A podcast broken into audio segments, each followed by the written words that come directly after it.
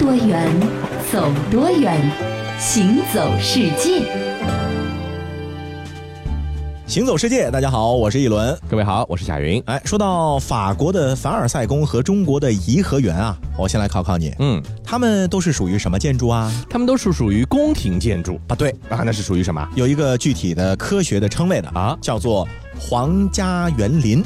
哦，皇家园林啊，对的，这我觉得和宫廷建筑差不多嘛。那不一样，它这个是学术性的一个词语。哦，那同时呢，要告诉你的是，凡尔赛宫和颐和园啊，还有着剪不断理还乱的联系在里面。首先，他们建造的这个年代呢，其实很相近的。哎，同时呢，又都是当时建造的规模宏大的皇家建筑。嗯，同时呢，又因为国度、地域、历史和文化背景的不同呢，风格迥异，就好像是开在东西方的两朵竞相斗艳的奇葩。嗯，但是呢，又。有着共鸣。是的，咱们先来关注一下凡尔赛宫啊，它呢是法兰西国王路易十四到路易十六的主要的居所，用雍容华贵、富丽堂皇来形容凡尔赛宫呢，可谓是一点都不过分的。那按照法国人自己的说法呢，这没有参观过凡尔赛宫，你就不能算真正到过法国。可见这凡尔赛宫在人们心中的地位之高啊。那说到凡尔赛宫是为什么会被建出来呢？这件事啊，要从一六六一年，时年二十三岁的青年国王路易十四开始清政。说起，嗯，这位一直想离开巴黎皇宫，寻找一处安静住处的国王啊，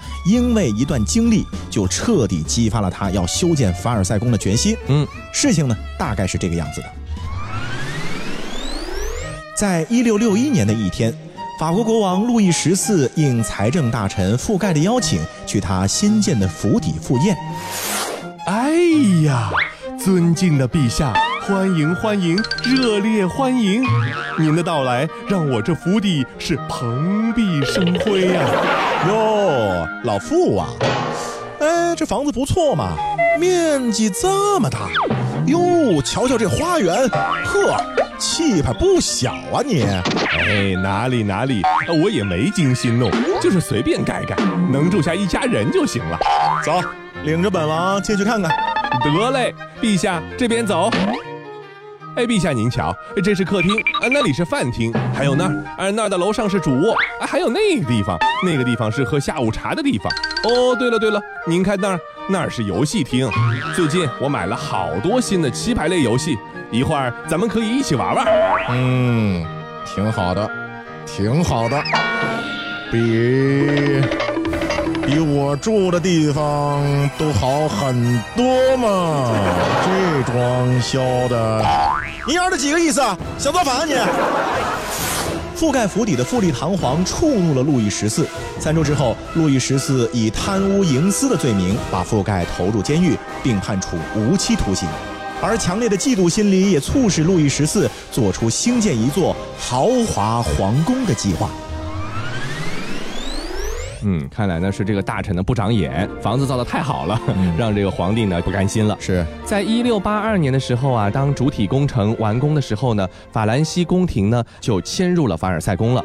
一七一零年啊，整个凡尔赛的宫殿和花园的建筑呢就全部完成了。那随后就成为了欧洲最大、最雄伟、最豪华的宫殿建筑，也是成了法国乃至全欧洲贵族们的一个活动中心、艺术中心，还有文化时尚的发源地。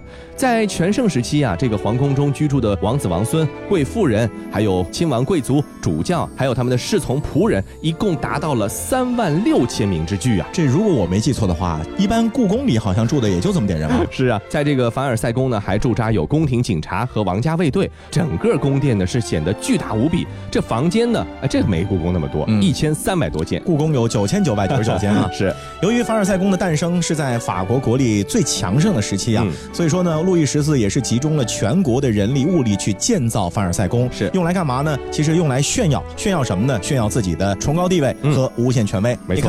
你们造不了吧？老子能造，就是这种感觉啊。那么凡尔赛宫呢？目前来看啊，它是法国封建统治时期的一座纪念碑了。嗯，因为它不仅仅是国王的宫殿，同时呢，其实还是当时法国的行政中心。嗯，又是当时法国社会审美情绪和生活方式的具体体现。嗯，并且是那种到了极致的。同时呢，它也是法国古典主义的宫殿和园林的一个代表作，所以也非常的有研究价值。没错，咱们来看看大致是一个什么样的一个布局啊？那凡尔赛宫的宫殿呢是。分布左右对称的，以最简洁明了的形式呢，体现了它本身的一个韵律。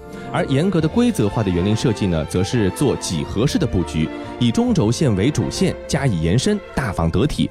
那在规划设计和造园艺术上呢，都是后来被欧洲各国呢纷纷效仿。对，所以啊，有人是这样来总结凡尔赛宫的，嗯说通过观察凡尔赛宫的规划和设计，你会发现，嗯其实呢，它是一个体现着理性的宫殿。没错，那有理性的凡尔赛宫，接着咱们再来说一下中国的颐和园。嗯相比凡尔赛宫呢，就显得很随性了。啊，这个颐和园呢，在北京的西郊啊，始建的年代呢是清乾隆十五年，嗯公元一七五零年。就比凡尔赛宫略微晚一些，晚一些，哎，对，它呢是一座以万寿山、昆明湖为主体的大型的天然山水园。嗯，那说到颐和园的建造啊，真的是极富戏剧性。嗯本来这个建造呢，其实就很意外。啊，在乾隆九年，也就是一七四四年的时候呢，当时作为皇帝长期居住的离宫御苑圆明园的扩建工程呢，基本完成了。是，那那个时候呢，清高宗弘历啊，就曾经暗示过，嗯说这个工程造完，朕呢就不再造园子了。嗯，并且呢，还写了一篇文章，告诫后世子孙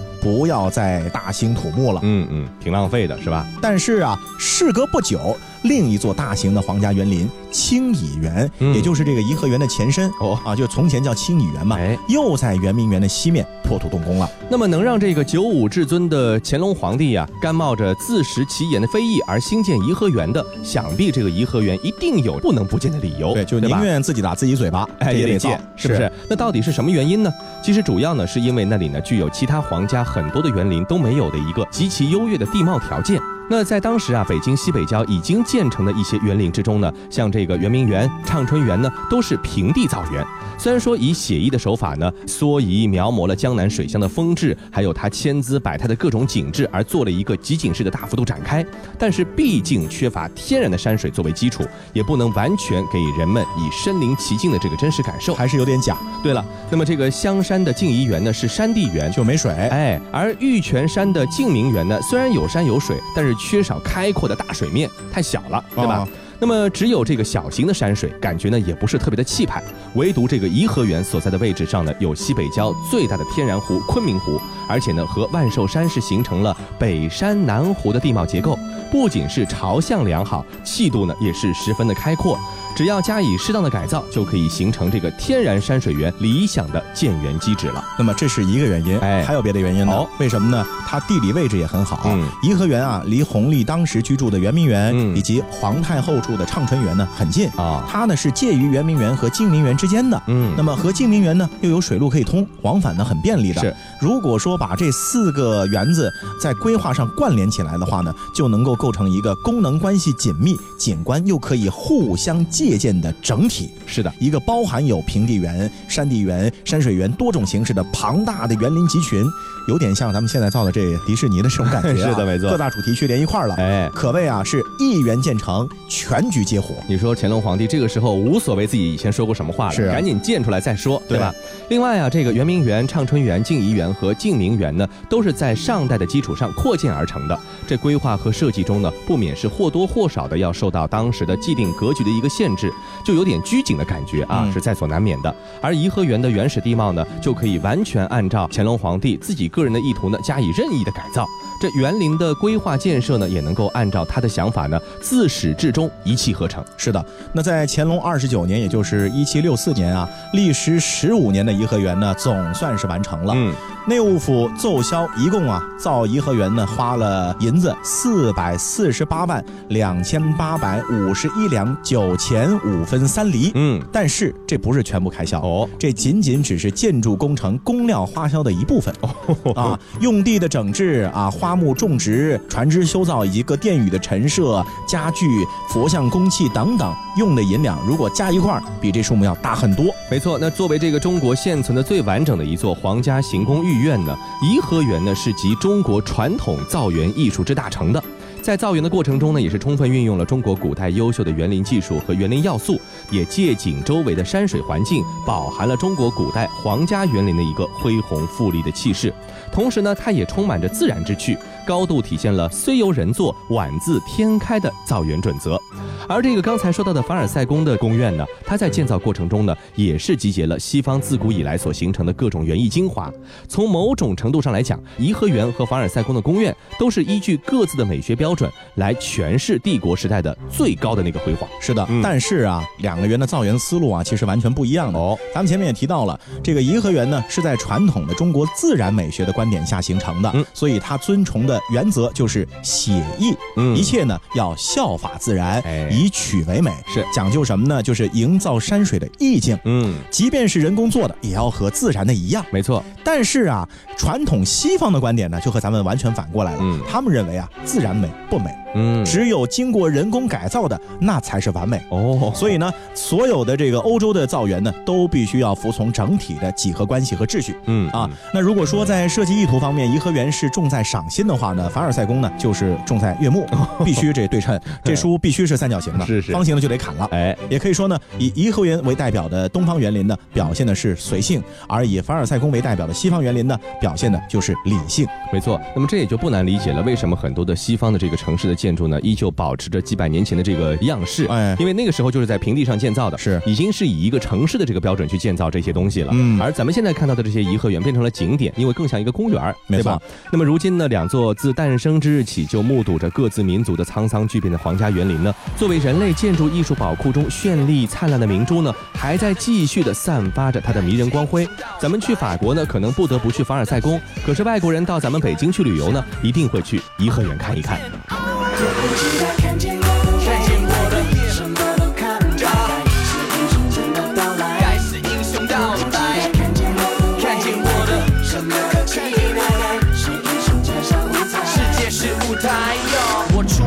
四个哥们儿，杜洛轮廓而四寸。今晚我的目的明确，带庆大到全世界，加入了京剧昆曲，hip hop 建立新的格局，今天突破新的曲风，才有新的盖世英雄。把收音机开最大声，听见的声音又是五声道，白的国民又最流行，要模仿他真的不容易，他的唱法独一无二，这种艺术数一数二，希望帮全世界的华人唱出大家的心声，大家的心声。而且傲中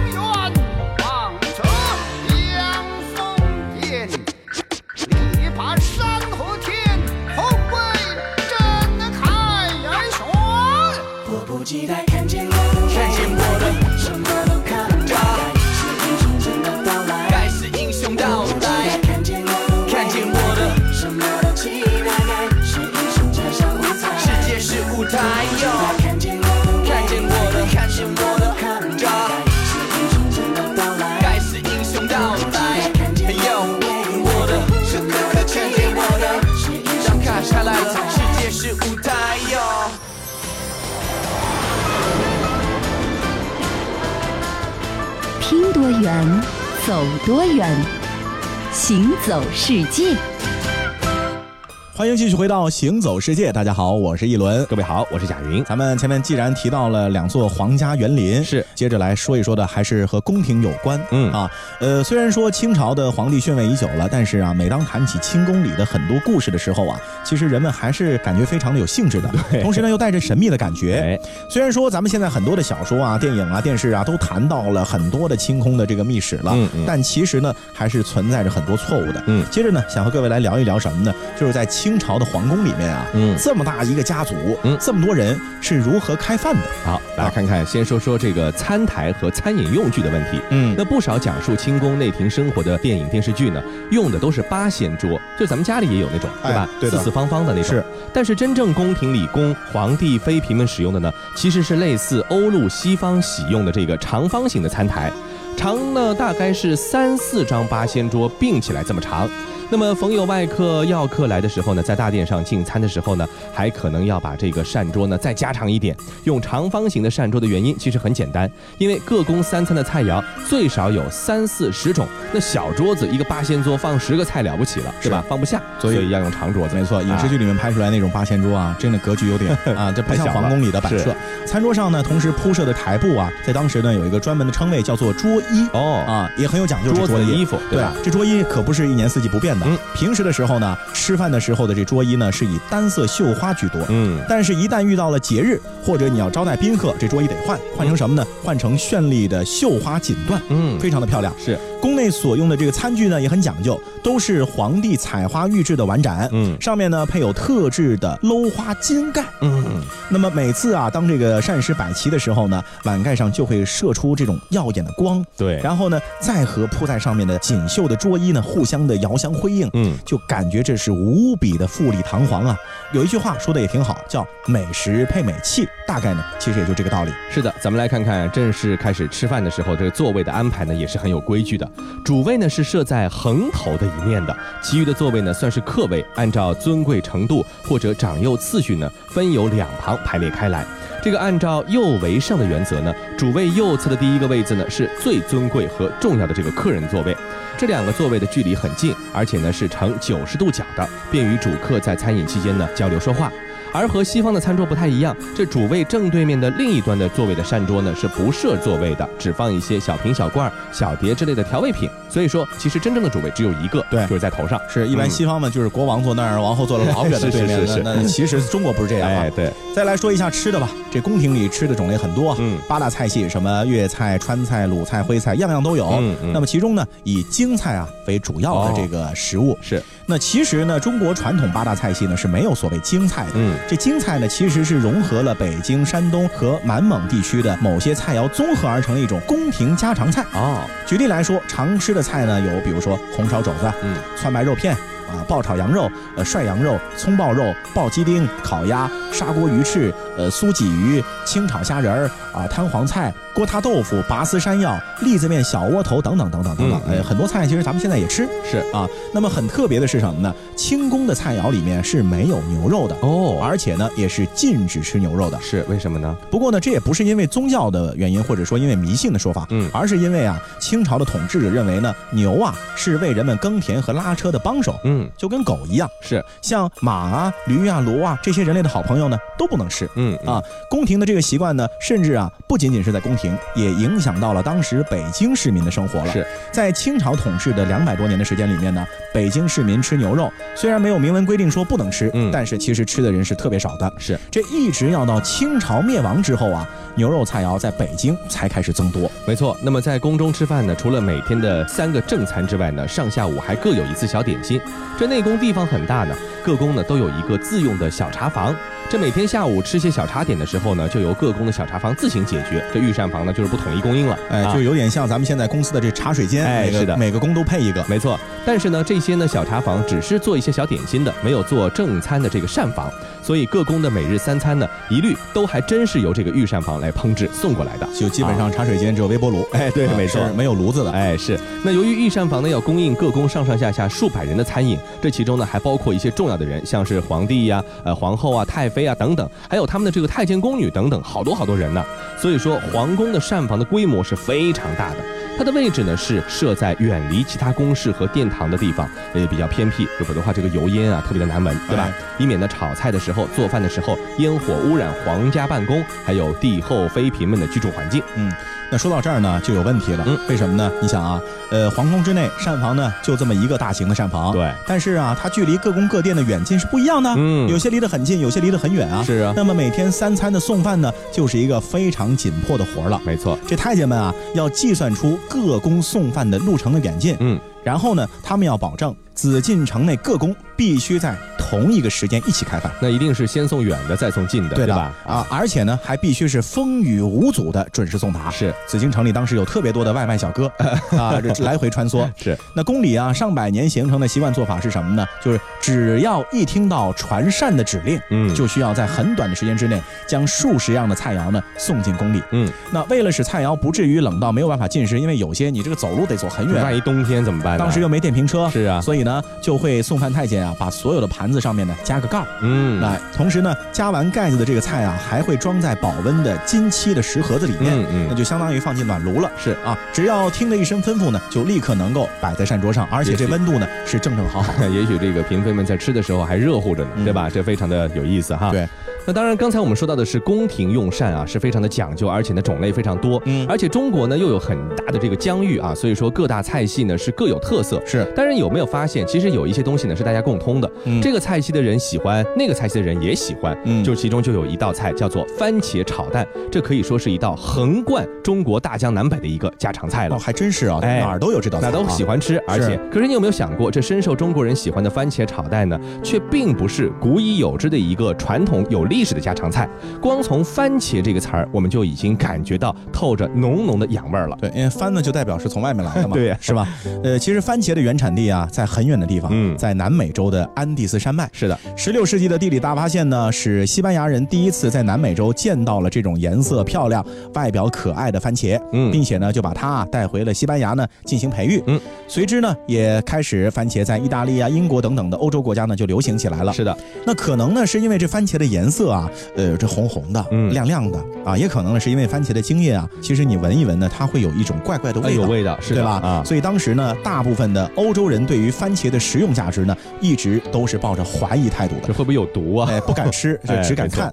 呃，到了十六世纪末、十七世纪初的时候呢，随着西方传教士从海路到中国来，那么番茄种子呢也是远跨重洋，逐渐的在中国各地呢生根发芽了。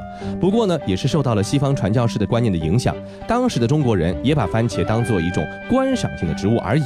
因此呢，明清时期番茄种植面积的增长异常缓慢，一直到十九世纪末的时候，绝大多数的中国人还认为这种有毒的植物是只供赏玩，不能食用的。对的，嗯那关于番茄食用价值的最先普及啊，根据文献史料记载呢，最早食用的国家这还是西班牙，嗯以及意大利，是，这也是欧洲传统的两个美食之国啊。嗯分别呢是在十七世纪末和十八世纪初啊，有出版很多本关于番茄做法的食谱。嗯，那到了十八世纪的后期呢，啊，像英国、法国、德国的老百姓呢，也开始接受番茄的味道了。嗯，非常有意思的是什么呢？就是把番茄和鸡蛋结合起来做成一道菜的呢，最初啊，其实就是西方人的创意。啊，番茄鸡蛋这事儿不是中国发明的，哎，是一八二四年的时候，美国有一个主妇叫做玛丽伦道夫，她的食谱当中呢就记载着一道叫做番茄蛋卷的做法。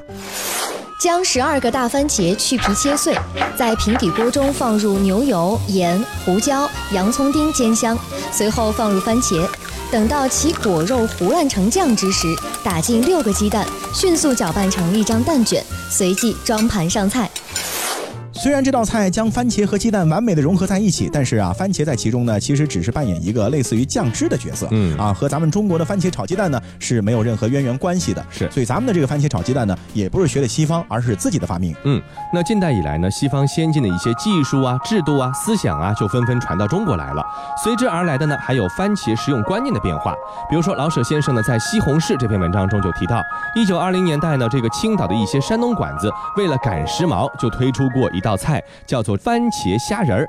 不过尽管如此，当时的番茄呢，依旧被一些守旧的士大夫呢视为洋菜而不吃。就是说，即便你做成菜了，即便认为没毒了，我也不屑于吃这个番茄。就很多文化人就看到披萨饼，凭什么那 洋人东西我才不吃呢？哎就是啊，我就要吃驴肉火烧。啊，那世家贵胄呢，可以选择坚守传统，嗯但是普通老百姓啊，他就讲究实惠了。嗯，那因为供大于求，很多人都不吃嘛，是不上台面嘛，所以西红柿啊，在当时绝对是性价比最高的一种食材。嗯，一九三零年的时候啊，有一个数据说一毛钱当时嗯可以买一大堆的番茄，特别便宜啊。那也正是因为啊，劳苦大众呢喜欢番茄，所以呢，番茄菜肴呢也渐渐的在中国啊广为的传播了。嗯，番茄炒蛋也终于是应运而生了。嗯，红色和黄色交相辉映，酸酸甜甜的滋味在舌尖上流淌，又下饭呢，又便宜，还有营养。嗯是这菜呢一诞生，立刻就风靡大江南北。没错，在抗战初期的时候呢，汪曾祺当时辗转来到了大后方，就读于西南联大。他呢惊喜的在昆明的饭馆中呢，发现了这个番茄炒蛋的踪迹，